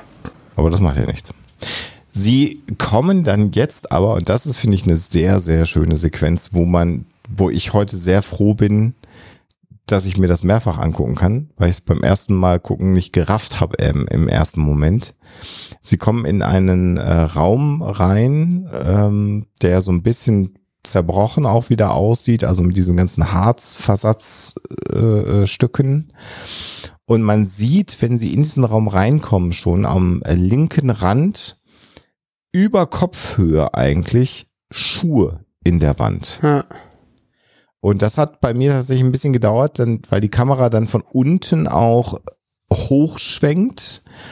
Äh, und das hat bei mir gedauert zu erkennen, dass wir jetzt an so, ja, mit, mit diesem, mit diesem Harz äh, ähm, bekleckerten und in diese Wandstruktur, in, in, in diesen Harzstrukturen eingelassene Schuhe sind, ein Körper und dann sehen wir eben ein, ja, fast bläuliches, gräuliches äh, äh, Gesicht äh, in der Wand, wo die Zunge rausstreckt. Und ist es so, dass der Schädel explodiert ist? Ist es wirklich der Schädel, der Schädel aufgeplatzt ist? Schwer zu sagen, da ist die Steuerung von meinem Player drüber. Warte mal. Ich kenne das Problem aus dem Kino. Luxusprobleme. Entschuldigung, können Sie mal die Steuerung da aus dem Bild. Ja, ist, ist schwer zu sagen. ja. Es, ähm, Könnte tatsächlich sein, aber. ist aber man wäre weiß ja es nicht so ungewöhnlich, weil wir das noch nie gesehen haben, aber es sieht halt völlig, also völlig zerstört einfach aus. ja, es also könnte auch einfach sein, dass die so, ein, so einen Helm auf hat, wie, wie Radagast der Braune. Ähm, in, dem, in dem Hobbit-Film einfach so ein Schleimhelm. so, ein- so ein Mützenhelm. Kann auch sein. Schwer zu sagen. Aber wir sehen halt unter der Decke hängt halt jetzt äh, die erste tote Kolonistin. Also das und Im Hintergrund haben wir vorher auch schon jemanden hängen sehen, wo du dann so den siehst, wie der Arm so rauskommt. Also man sieht auf jeden Fall mehrere Menschen in wenigen kurzen Shots. Und jetzt sehen wir dann auch durch die Helmkameras, sehen wir dann eben auch nochmal die Einstellung, wie dann Leute in, in den Wänden tot äh, äh, drin sind und dann äh, sagt im äh, ähm, Armed äh, Personal Carrier ähm, äh, im APC Replay dann auch zu Newt, geh mal nach vorne, setz dich mal vorne hin, weil sie halt jetzt nicht möchte, dass Newt äh, hier die äh, toten Kolonisten sieht. Vermutlich auch, weil sie denken könnte, dass da ja die Eltern oder auch ihr Bruder Hm, ja. klar. Ja. eventuell zu sehen sind. Bis dahin war das übrigens alles kein Problem für Newt, aus Ripdays Sicht. Ja, das Von stimmt. daher. Genau. Ja. Und jetzt spaziert man halt langsam da durch. Man, es werden die ersten, diese ersten Kokons gesichtet, Die Eier, ne? die all- genau die leer sind. Und äh, diverse Facehugger-Gerippe. Ja, Und es sieht alles mega eklig aus. Also alles Ja. irgendwie voll geschleimt, äh, mit, mit fest gewordenem Schleim und Harz und widerlich. Auch hier Ja. der Sound wieder super gut an der Stelle. Also da, da, da sieht man so wirklich, wie viel der Ton ausmacht, wenn du dir sowas anschaust. Ne, Das sieht schon alles ekelhaft aus irgendwie. Und du siehst jetzt durch den Bildschirm das Ganze und dann hörst du aber im Hintergrund dieses jedes Mal, wenn sie irgendwas bewegen und wenn man den Ton mal wegmacht, das ist schon auch, also man kann das schon, man kann das schon handwerklich wertschätzen, was da das Prop Department gemacht hat. Aber man sieht wieder, wie viel, äh, wie viel Audio von, von so einem Film ist. Und das ist, finde ich, immer wieder beeindruckend, dass man da so viel besser, also solche, solche Dinge transportieren kann, als es an der Stelle Bilder können. Also, wir haben hier in dieser ganzen Sequenz, also zu den, zu den Geräuscheffekten ja auch noch diesen, diesen perkussiven äh, Soundtrack, der immer wieder mit diesen Schlägen im Grunde genommen, die so hallend äh, durchgehen, hört es euch äh, in der Sequenz nochmal bewusst an. Also gar nicht richtige Musik, aber so, so, so, ja, klingt fast ein bisschen wie diese Holz, äh, äh, äh, Schl- äh, Klanghölzer. Das ist das Wort, was ich gesucht habe, die aufeinander geschlagen werden, aber halt mit einer viel größeren Resonanzebene. Also es, es ist puff, puff, puff. also es klingt sehr, sehr interessant. Und was ich auch spannend finde, ist, dass das alles hier sehr, sehr langsam passiert. Ja. Also der, die Geschwindigkeit von dem Film wird hier bewusst runtergefahren, damit möglichst Ja. die Schockeffekte noch schneller wirken, glaube ich. Und Auf also, jeden Fall. ist ja auch, ist ja auch nötig. Und es wird ja wirklich, also schau dir, wie dieser Facehugger hochgehoben wird. Jetzt geht Mhm. man da, weil wir warten hier jetzt wirklich die ganze Zeit drauf, dass jetzt irgendwas krasses passiert. Ja, und auch, dass ein Facehugger einen anspringt. Also das wäre Zum ja auch Beispiel. die Erwartung, dass da noch einer lebt und dann angeslithert kommt und dann einem ins Gesicht springt. Ne? Das ist ja eigentlich die Erwartung, die wir haben. Und das, was hier passiert, ist ja was ganz anderes. Und, ähm, und äh, es ist smart gemacht, weil ich weiß schon wieder ihren Namen nicht mehr. Dietrich? Die äh, andere. Bitte? Dietrich? Dietrich, die wollte ich genau sagen. Ähm, sie geht ja auch wieder langsam auf einen Menschen zu oder eine Menschin, die da in der Wand drin hängt und guckt sie sich an.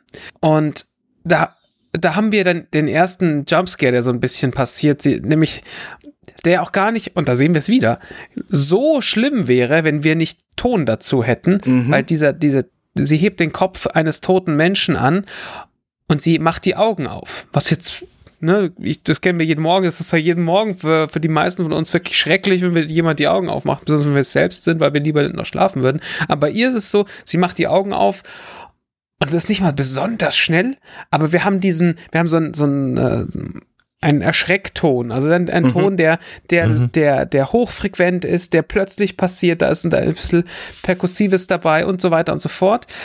Ähm, aber sie macht jetzt erstmal nur die Augen auf wir nehmen dann relativ schnell auch die, diesen, diesen, diese Schrecksekunde wieder raus. Also, ne, die, die Marines laufen da jetzt hin, aber es ist nicht so, als würde, sieht es jetzt so aus, als wäre wär das eine unmittelbare Bedrohung, sondern eher Ja. so, oh shit, da ist irgendwas schiefgelaufen. Die, da lebt noch eine. Mhm. Und äh, das, das ist so ein in, fa- in falscher Sicherheit wiegen, ähm, was, was Cameron an der Stelle tut, was relativ smart ist. Weil wir gehen jetzt davon aus, okay, sie haben da jemanden gefunden, wir können auch, wir können durchatmen, weil diese ruhige, diese ruhige Stimmung ist durch, es ist jetzt Hektik da, weil die Marines rennen da natürlich alle hin. Ja, ja, Ähm, ja. Und jetzt kann halt plötzlich was ernsthaft Schlimmes passieren, wenn wir das wollen. Und das, das wird jetzt auch passieren. Und wir sehen, wir sehen schon an Ripley, da, da stimmt irgendwas nicht. Und ich finde Genau, das hier ganz geil gemacht, weil das, das Make-up von dieser Frau, die da in der Wand hängt, ist einfach so eklig. Die hat so viel, so viel Kleister im Gesicht, dass es unecht wirkt. Aber wir wissen, sie redet, sie bewegt sich, die ist echt. So, deswegen stellen wir das nicht in Frage, in dem Moment, wo es gleich wechselt und sie unecht ist, dass sie dann trotzdem noch echt ist. Und das finde ich ziemlich genial gelöst hier. Ja. Ja, und das war der, der einzige Satz, den sie, den sie ja sagt, äh, diese Frau, die da gefangen ist, ist, bitte töten Sie mich. Ja. Please kill me. Ja. Und wir wir sehen jetzt natürlich dann, dass sie ähm, äh, anfängt äh, zu krampfen im Grunde genommen. Und hier ist dann das, was Arne gerade schon angedeutet hat, dass Ripley sofort ihre Hand äh, zur Brust äh, führt. Und hier passiert eben der Albtraum von Ripley vor ihren Augen durch den Monitor und auch die Soldaten, äh, die Marines, sehen jetzt hier diese Sequenz, die immer angedeutet worden ist. Und das ist natürlich jetzt hier sehr, sehr intelligent gelöst, finde ich, wie Ja. sie das sehen. Ich finde es schön, wie wir, wie wir halt übergehen auf von, von der einen Art des, des, in Anführungszeichen, Horrorfilms zu der anderen Art. Weil wir haben hier angefangen mit diesem äh, Jumpscare, in Anführungszeichen, den wir jetzt gerade vorhin hatten, mit dem, mit dem Au Augen öffnen. Und jetzt ist es ja nicht mehr so was, dass plötzlich was passiert, sondern dieses, dieses, äh, hier, hier bricht dieser Alien aus der Brust der Frau aus, während die Frau stirbt und wir sehen halt gleichzeitig die Panik von, äh, im Gesicht von Ripley. Und das ist eine ganz, also es ist auch, ist auch ein, ein Horror-Schock-Effekt, aber halt ein ganz anderer, weil der in Anführungszeichen, auch wenn das hier nur, das sind auch wieder nur ein paar Sekunden, die das passiert, aber so im Vergleich ist es was, was sich, was sich aufbaut. Also wir sehen, wir sehen, dass sie sagt, bitte töte mich, was einfach schon, also wenn man sich diese, die Aussage vor, vor Augen nimmt, dass ein Mensch jemanden sagt, hier ist irgendwas nicht richtig, bitte bring mich jetzt um, weil sonst äh, passiert was Schreckliches. Wir sehen, wie, wie es ihr langsam den, den Brustkorb aufreißt, wie sie Angst davor hat, wie sie, während dieses Tier da rauskommt, offensichtlich verstirbt und Ripley einfach Todesängste hat, ist halt nochmal eine ganz andere Art von Psycho, äh, Psychohorror. Ähm, also mit ganz großen Anführungszeichen an der Stelle auch wieder. Und äh, ist spannend, wie, wie, wie wir da halt von dem einen ins, ins andere Genre. Ich habe sehr viele Anführungszeichen habe ich heute mitgebracht aus meinem großen Anführungszeichenkoffer immer extra welche rausgeholt und das finde ich tatsächlich gut gelöst. Ja, hier sind wir so ein bisschen im Splatter-Bereich jetzt mal kurz Ja. angekommen. Ne? Also von Jumpscare und, und, und, und langsam aufgebauten Horror direkt zu, zu Splatter. Äh, ja, auch das, was beim ersten Alien-Film die Kinogänger absolut geschockt hat. Also die, das, das, das Alien, die Geburt des Aliens ähm, im ersten Teil hat die Leute ja komplett fertig gemacht. Also weil damit ja gar keiner gerechnet hat und weil das auch für die damalige Zeit etwas ähm, für für diese Art von Film neu war. Wenn du in Zombie-Film gegangen bist, dann wusstest du, da ist halt Splatter, aber du wusstest halt bei Alien nicht, was dich erwartet und das hat viele Leute massiv überrascht. Äh, aber so schnell wie das jetzt beginnt und so eklig wie natürlich dieses Alien, das jetzt gerade geboren ist und in dieser Brust dieser verschrommenen Frau drin hängt, so schnell ist ja der Spuk auch erstmal formal vorbei, weil sie nehmen halt einen Flammenwerfer und braten halt auf das Viech drauf. Ja. Was ich auch spannend finde, also zum einen, das Viech hat hier Arme, das hat es im ersten Alien-Teil nicht. Aber die viel größere Wandlung ist ja die, die Ripley, von der Ripley jetzt ja eigentlich ausgeht, dass das passiert. Weil im ersten Film ist das Viech da rausgejumpt und sofort abgehauen. Und das passiert hier halt nicht. Ne? Hier hält es sich quasi an seiner Position und lässt sich sofort umbringen. Richtig.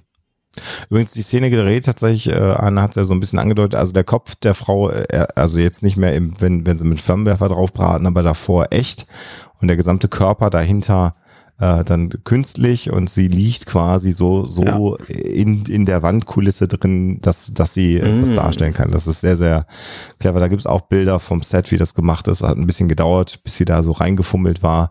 Ähm, also ähnlich tatsächlich wie der Effekt im ersten Alien-Film, wo ja auch nur im Grunde genommen der Kopf echt war. Mhm. Äh, hier der Kopf, also bis hin zur, zum Flammenwerfer dann, äh, da ist dann halt tatsächlich eine Puppe. Äh, aber bis dahin der Kopf echt, aber eben der Körper nicht echt. Geschickt ja. gemacht. Mhm. Ja. Und dann schießen plötzlich alle mit Flammen. Und zwar auch nur mit Flammen. Die haben dann ihre Flammenwerfergeräte mhm. da. Das sind dann diese, diese Gewehre mit so einem Tank unten in der Mitte, wo offensichtlich das Kerosin oder was da drin ist, dann drin ist. Napalm, keine Ahnung. Kenne ich mich nicht mit aus. Feuerzeugbenzin. Ähm, und ich sehe aber auch keine Deo, Waffen, von denen ich vermuten würde, dass sie eigentlich mit Munition schießen, jetzt Flammen werfen. Du siehst da keine Waffen, von denen du nicht schon. Meinst du, dass, dass dieses äh, Gewehr bei 1244? Na, das sieht so aus tatsächlich. Äh, das, das, also so, äh, ich weiß, was du meinst, aber das ist schon auch Pounds Waffe. Würde ich jetzt auch sagen. Ja, das sieht noch so ein bisschen merkwürdig aus, weil eben der, der Strahl, äh, also die, die große Hitze bei einem Flammenwerfer kommt ja ein bisschen entfernt von der Waffe. Und man kann, finde ich, bei 1244, wenn du die Stelle jetzt gerade meinst, eine Stunde 1244, schon sehen, dass das von der Waffe ausgeht. Es gibt einen zweiten Flammenwerfer dann, der von der Helligkeit den ähm, Brennstoffstrahl von einer Pounds-Waffe dann überdeckt für die Kamera, sodass es äh, so, ein, so ein eine Überbelichtung quasi stattfindet. Aber wenn du so Frame für Frame durchgehst, siehst du schon durchaus wie aus Appones Waffe äh, dann, dann, wenn äh, ja. Brennstoffmaterialstrahl rauskommt. Da habe ich auch gar nichts dran zu bemängeln. Äh, so. In 1242 siehst du nämlich, dass diese Waffe, die Apone in der Hand hat, einer von diesen Flammenwerfern ist, mit so einem Tank unten drin. Ah. Hm. Ja. Das sieht halt von oben aus wie so ein Standardgewehr. Ja. Aber es ist in wirklich kein Flammenwerfer. Flammenwerfer, ja, so, das meinst du. Ah, ja. Ah. So, und ich sehe halt keine Waffe, von denen ich vermuten würde, dass sie mit Munition schießt, jetzt hier Flammen werfen. Also auch die, die okay. großen Geschütze, hm. die von, von Drake und, und Vasquez. Ah, ja, jetzt weiß ich, was du meinst. Also das Waffeln, das, das Waffeln wegnehmen. Das, äh, das Munition austauschen funktioniert vielleicht doch nicht so, wie wir vorhin annahmen. Ja, okay. Jetzt weiß ich, was du meinst. Falscher ah, ja, Arne korrigiert unser Fehler im Schnitt dann einfach. Genau, drei. Es wird so klingen, als hätten wir von Anfang an recht Ja. Ich finde ja. die Designentscheidung spannend, weil dieser, dieser Chestburster, das ist ja total toll, diese Aliens heißen ja alle nach dem, was sie machen. Ähm, dieser aus, aus der Brust rausbrecher, der hat ja hier Arme. Und die braucht er eigentlich gar nicht. Die zeigen nur, dass er seinen Todeskampf noch ein bisschen besser demonstrieren kann, indem er nämlich jetzt mit seinen kleinen Ärmchen rumfuchtelt, während er ja. verbrennt. Ja, das stimmt. Und danach ähm, sehen wir nochmal sehen wir noch mal Pones äh, ähm, Helmkamera, wir sehen nochmal die Marines. Und dann äh, kommt eine Sequenz, die ich sehr, sehr, sehr, sehr großartig finde, visuell großartig gemacht und die uns sofort deutlich macht, dass äh, Aliens mit dem S tatsächlich ein anderer Film ist als Alien weil wir sehen jetzt in diesen, in diesem Bau, in diesen, in diesen Strukturen, von denen wir aktuell gar nicht sehen können, ob wir nach oben filmen, ob wir nach vorne filmen. Also wir verlieren so ein bisschen unseren Bezugspunkt. Sehen wir jetzt aber, wie plötzlich die Aliens beginnen sich zu bewegen. Und zwar mhm. mehrere, die vorher halt komplett mit dem, mit dieser, mit dieser Harzstruktur verschmolzen sind äh, visuell und wie sie jetzt zum Leben erwachen. Und wir sehen ja. sofort, dass es nicht ein, sondern es sind mehrere, die sich da bewegen. Und diese erste Sequenz aus dieser absoluten Starre, wie dann die Bewegung stattfindet und eben die, der Schwanz sich nochmal anders bewegt als der Rest, das finde ich so großartig gelöst und das ist so, ja, so alienhaft einfach. Es mhm. sind halt mhm. keine Menschen, sondern es sind komplett andere Lebewesen, die wir hier sehen gefällt mir hervorragend, dieser Effekt. Und das macht's ja auch nochmal bedrohlich. Da gibt's nicht so ein Orchester-Chime. Da gibt's ganz wenig, sondern es ist ganz still. Die machen überhaupt keine Geräusche. Und du siehst aber jetzt, wie sich sozusagen die, die, die Schlinge ähm, um die, um die Marines zuzieht. Ja, das, und das ist so toll, dieser schön. Moment, weil die nämlich, ähm, gedacht haben, so, das war jetzt der Schockmoment, jetzt haben sie dieses Alien verbrannt, aber dann wird der Film halt wieder total leise. Und also so leise, dass wir die wieder die Ekelgeräusche hören von den Tieren, von den Tieren, mhm. von den Aliens. Mhm. Und auch hier wieder die, die äh, Lichtsetzung oder die eben nicht Lichtsetzung, weil es hier einfach saumäßig dunkel ist. Ich musste gerade auch mal noch die Brightness sehr, sehr hoch drehen, um einfach so ein Gefühl dafür zu bekommen, was sieht man denn da hinten noch alles. Aber eigentlich beeindruckend ist ja, dass, dass du kaum was siehst, mhm. dass dein Gehirn den Rest macht und äh, wie krass bedrohlich das alles wirkt, weil ja. du siehst, dass sich ganz viel bewegt, aber gleichzeitig siehst du eigentlich nicht, was sich bewegt. Und das ist einfach, da, da sind wir ja, ne, wir, wir kennen das, wenn wir aus dem Augenwinkel eine Spinne gesehen haben. Mhm. Richtig. Und wir haben sie eigentlich nicht gesehen, aber wir wissen halt, dass sie einfach so groß war wie ein Hund und, äh, und da langgelaufen ist. Wahlweise. Äh, meistens eher wie ein Pferd, genau. Und unterm Bett verschwunden ist. Äh, wenn wir es direkt gesehen hätten, wäre es vielleicht nicht so schlimm gewesen oder weiß ich nicht was, aber was unser Gehirn dann mit so, mit diesen Informationen macht, ist halt crazy shit. Und hier funktioniert es halt wieder so wahnsinnig gut, weil es einfach saumäßig bedrohlich wirkt. Ja, definitiv. Ja. Und jetzt schlägt dann ja auch tatsächlich Hudsons äh, äh, Bewegungsmelder aus. Und jetzt haben wir diesen, dieses sirrende Geräusch mit diesem, mit diesem pulsartigen äh, und das ist jetzt, jetzt, jetzt äh, allein durch dieses Sirren des Bewegungsmelders kriegen wir eine andere Geschwindigkeit in den Film rein. Ja. Mhm, mh. Und es wird ja auch äh, hochfrequenter am Anfang. Ja. Also es ist schon wirklich so, okay, jetzt ist wirklich die Kacke am Dampfen. Genau, genau. Wir sehen dann nochmal einen kleinen Gegenschnitt, wie sich wieder nochmal ein Alien bewegt, ja. aber wieder anders positioniert und wieder sehen wir eine neue Form, die sich im Dunkeln, im, im Schatten bewegt. Also genau das nochmal, nochmal so eine Pferdespinne und dann sehen wir sie nochmal. Und das ist einfach großartig, wie sie so ganz langsam mit ganz viel Bewegung sich da lang entwickeln. Ja, ähm, ich würde sagen, wir haben jetzt Aliens gesehen, lass uns Schluss machen. Ich glaube, für heute sollten wir an der Stelle, können ja. wir, glaube ich. Ja, oder insgesamt. Ich meine, der Plan war doch einfach reicht. Aliens zu besprechen. Wir haben jetzt die Aliens ja, besprochen. Also. Hast du recht. Ja, ja stimmt gut. eigentlich. Gut, so direkt Titanic. Also, liebe Leute, schreibt uns gerne, was ihr, was ihr noch besprochen haben wollt als, als nächsten Podcast so von uns, weil das ist ja jetzt vorbei. ah, komm, es hat aber nur ein paar Folgen gedauert, bis wir, bis wir darüber gesprochen haben. Ja, ja. ja, genau. Ähm, gerne als Kommentare hier unter, unseren, unter unserem äh, Browser in dieses Textfeld. Ihr kennt das ja. Und in mehreren Monaten lesen wir dann auch schon unter Umständen eventuell Kommentare, die dann jeglicher Aktualität entbehren, noch was genau. vor. Ich finde das ganz großartig, wie ja, sie das machen. So machen wir das. Also, wir hören uns äh, nächsten Monat wieder bei 3 James Cameron. Nur hier okay. echt mit Bastian Schlegewöffler, Alexander Huxmaster Waschgau und mir ja. dem Arne Kutenhagerhut hat. Macht's gut. Nicht vergessen. Danke fürs Zuhören. Ciao, ciao. Ciao, ciao. Servus. Hey, ich bin Arne und das war Werketreu James Cameron. Wenn euch dieser Podcast gefällt, dann unterstützt mich doch ein wenig. Ich schneide, produziere und hoste diesen und weitere Podcasts wie auch andere Projekte im Netz. Informationen, wie ihr mich unterstützen könnt, findet ihr auf companion.net.